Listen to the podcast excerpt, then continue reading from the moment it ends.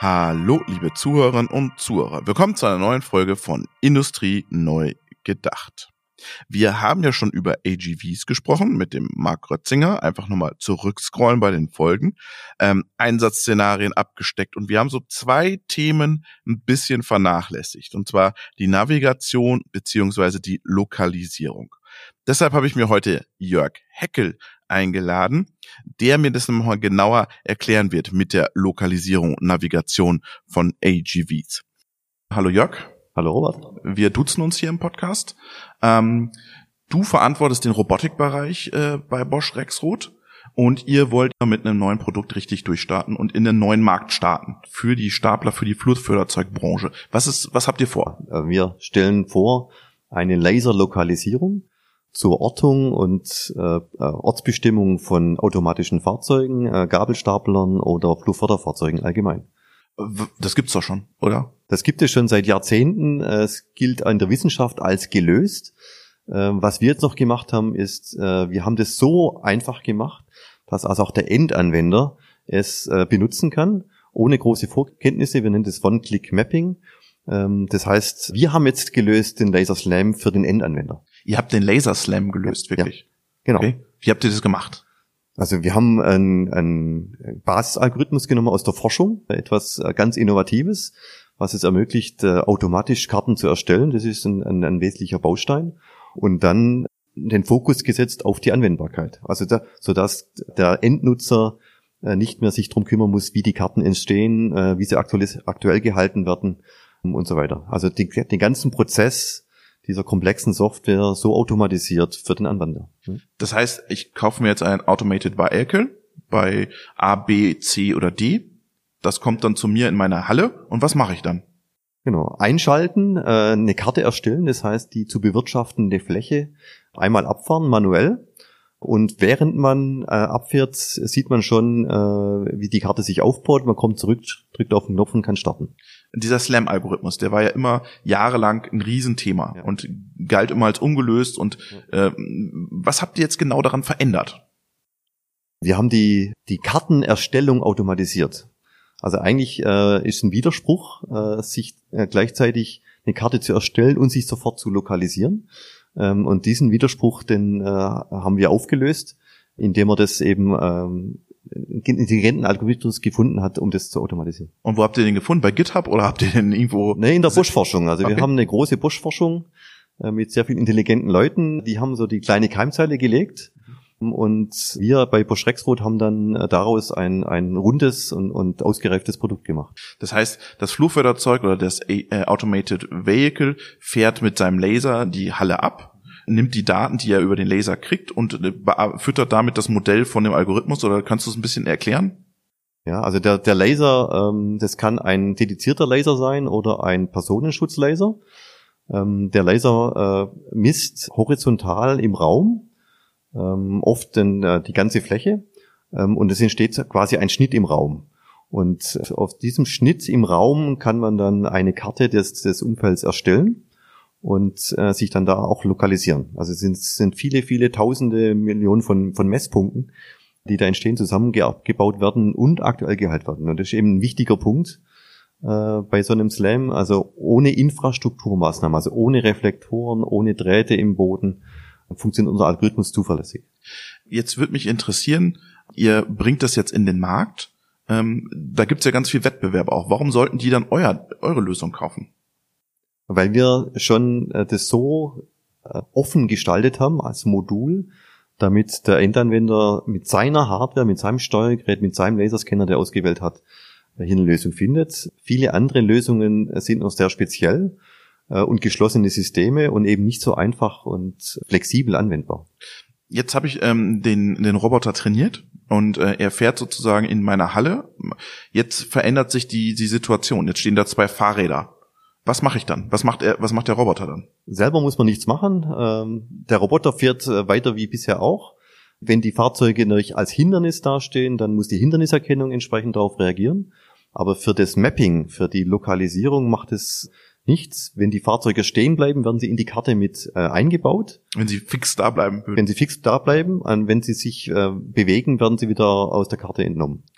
Ähm, jetzt habe ich ein AGV was nicht relativ unrealistisch ist. Jetzt habe ich mir überlegt, das bestelle ich mir noch fünf. Muss ich die alle antrainieren oder kann ich jetzt von dem eingelernten AGV auf die fünf übertragen? Das kann man übertragen. Wir haben eine, eine Serverkomponente, äh, die dann das Lernen, also die Veränderungen der einzelnen Fahrzeuge einsammelt und daraus eine Gesamtkarte erstellt, die es dann wieder überträgt an die einzelnen Fahrzeuge, sodass immer alle Fahrzeuge aktuell sind. Jetzt gibt's ja die Diskussion, AGV ist gar nicht mehr der richtige Begriff, weil Autonomous Guided Vehicles, mhm. es ist ja nicht mehr guided. Mhm. Oder ist es doch noch irgendwie guided? Ja, da gibt's einen neuen Begriff, den AMR, Autonomous Mobile Robot, aber es gibt keine Einheitlichkeit. Auf Deutsch fahrerlose Transportsysteme. Gibt's ja auch ewig schon, ja, fahrerlose Transportsysteme? Genau, da gibt's äh, noch, noch keinen Standard oder keine einheitliche äh, Formulierung. Also wir benutzen gern Autonomous Guided Vehicles für äh, stark spurgebundene Fahrzeuge, die also einer Spur folgen, in, der Regel Gabelstapler, die äh, sehr präzise andocken äh, und AMR für kleinere Fahrzeuge, die eher flexibel sind, auch mal Objekten dann ausweichen, eine andere Route nehmen.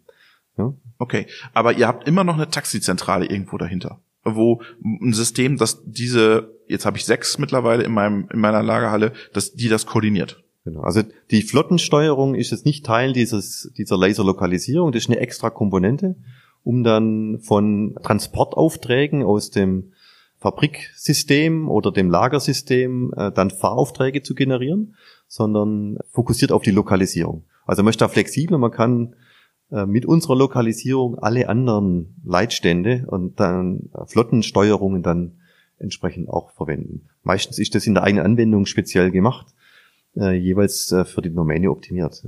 Wie lange habt ihr dafür gebraucht, um den jetzt so serienreif zu bekommen, das Produkt? Also wir haben drei Jahre entwickelt, äh, nicht bis zum vollständigen Schluss. Wir haben das schon in einem eigenen Fahrzeug im Einsatz, äh, in Bosch-Werken und äh, bringen es jetzt eben auch für die breite Masse für andere Fahrzeughersteller mit äh, in den Markt. Ihr habt das zu dem Active Shuttle ja, habt ihr das genau. drin, oder? Ja, ja, genau. Aber jetzt. Äh, geht ihr, sagt, äh, jetzt holen wir alle Komponenten aus dem Active Shuttle und verkaufen die auch nochmal? Oder was ist, was ist die, die Vertriebsperspektive? Also wir bringen noch weitere Komponenten aus dem Active Shuttle. Das war für uns ein, ein, ein, ein wichtiges Projekt jetzt aus der Sicht der Komponenten. Und äh, wir haben eben dieses Bild der, des Komponentenlieferanten als Gene in uns auch äh, von Bosch und von, von Rexroth. Und wir denken, diese Modularisierung, diese einfache Anwendbarkeit, die kann man auf andere Komponenten übertragen, um so mehr Automatisierungslösungen realisieren zu können. Also der Endanwender kommt dann schneller, einfacher zu neuen Lösungen und äh, die Fahrzeughersteller äh, haben eine größere Auswahl und, und bessere Komponenten dann, um ihre Fahrzeuge zusammenzustellen. Einsatzszenarien, Produktion, Logistik. Kann man sich das auch im Krankenhaus vorstellen, diese ganze Das kann Geschichte? man sich im Krankenhaus vorstellen. Also unsere Kunden sind da frei. Das kann auch im Mediamarkt etwas äh, eingesetzt werden. Äh, also was da, was der Roboter am Ende macht, ist dir völlig egal. Ist egal, genau. Also was wir brauchen, ist eine Ebene im Moment. Wir haben äh, einen Scanner, die Laserscanner, die in der Ebene messen. Äh, und das sollte eine Anwendung sein in der Ebene. Das kann Indoor sein, aber auch Outdoor. Wir haben auch im, im Outdoor-Bereich für manuelle Gabelstapler äh, das System im Einsatz, für Logistikaufgaben und äh, das ist die einzige Einschränkung.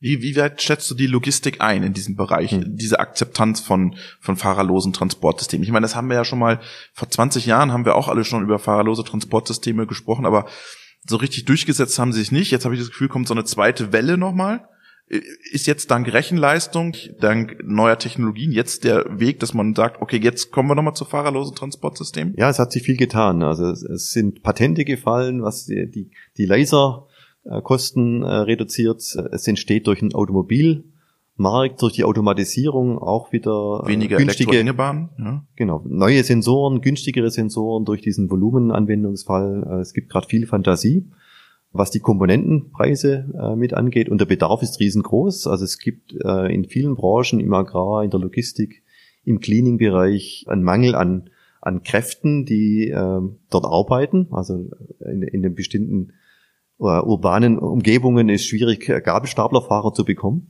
Und äh, der Bedarf ist riesengroß. Ja. Und noch eine Frage zum Abschluss. Wenn ich ja mein, mein Logistikzentrum gemietet habe und äh, die, meistens ist es ja so, dass mhm. die großen ähm, E-Commerce-Layer äh, mieten sich da ein bei einem Dienstleister. Angenommen, das wird zu klein. Ich kann diese Dinge auch wieder mitnehmen und am nächsten Tag einlernen in einer anderen Halle. Das ist diese Flexibilität von dir, ja, das geht der immer schwärmt. Also das können wir jederzeit machen. Wie lange braucht ihr denn dafür? Wenn ich jetzt so, ich hatte ja sechs bestellt bei euch ja. oder sechs bei, bei, bei einem Hamburger Gabelstaplerhersteller. Jetzt nehme ich die sechs mit und jetzt muss ich die wieder neu einlernen. Wie lange, wie lange braucht das? Es braucht die Zeit, um die Fläche einmal abzufahren. Also okay. wenn ich eine bewirtschaftete Fläche habe und ein bestimmtes Fahrzeug mit der Geschwindigkeit von, ich sag mal, ein Stapler 15 kmh und eine, und eine entsprechend große Fläche von ein paar tausend Quadratmeter, dann dauert es die Zeit, um diese Fläche abzufahren. Und äh, sobald man zurückkommt, äh, ist die Karte erstellt und man kann sich dann lokalisieren und losfahren. Okay, vielen Dank, Jörg. Danke, Robert.